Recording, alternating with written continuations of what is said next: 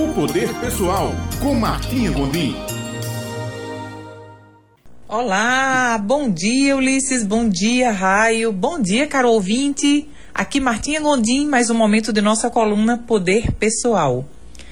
É certo que muitas vezes em nossa vida as circunstâncias que nos encontramos fazem com que possamos pensar que perdemos o controle de nossa vida.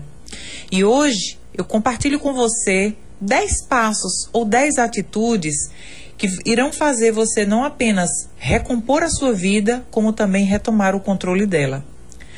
Passo número 1. Um, enfrente o que não está bem. Aprenda a reconhecer o que você não deseja, o que você não está satisfeito. Segundo, aprenda com as decisões ou os erros ou as escolhas que fez que o levaram a estar na situação do que não está bem. Número 3. Verifique se necessita reconsiderar, reavaliar, reafirmar ou modificar alguns de seus objetivos. Quarta etapa. Decida quais são suas prioridades para o cumprimento de novos objetivos. Quinta etapa. Compartilhe esses seus objetivos com um amigo próximo, alguém que você confia, ou com um mentor, alguém que te direciona no seu desenvolvimento em sua vida. Sexto ponto. Desfaça-se de seus maus hábitos, substituindo-os por bons hábitos, como, por exemplo, acordar mais cedo, dormir mais cedo, evitar ver tanta negatividade na televisão, implementar a leitura de um livro, implementar o aprendizado, um curso.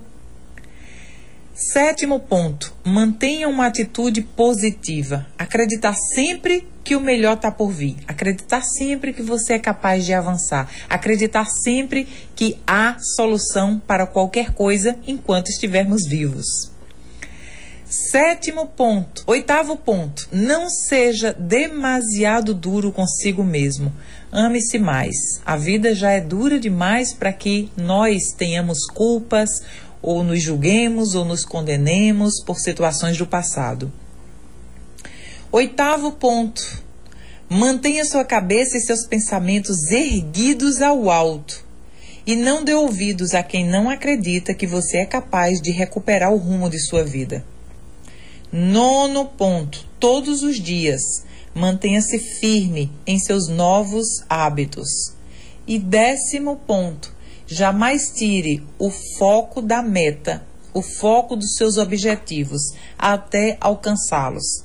Acredite em você, acredite que temos um Criador maior e não importa onde você está, como você está, com quem você está. O que importa é o que você decide fazer agora para estar no futuro. Desejo que você tenha uma semana abençoada de luz, saúde, paz, boas escolhas e abundância em sua vida. Até a próxima semana.